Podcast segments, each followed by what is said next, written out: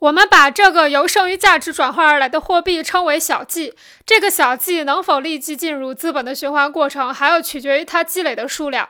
如果用小计来创建一个独立的新企业，它必须达到这个企业所需要的最低限量；如果用它来扩大原有的企业，它也必须达到一定的数量。例如，一个纱厂资本家要扩大它的生产规模，必须同时购置相应数量的梳棉机和粗纺机，否则就无法增加纱店的数目。另外，生产规模的扩大还要增加棉花和工资的支出，所以要扩大生产规模，剩余价值必须要达到相当的数额。在未达到这个最低限量时，生产资本必须多次循环反复。然而，生产资本只能以货币贮藏的形式来积累，但是货币贮藏并不是目的。它的目的是进行资本积累，从而扩大再生产。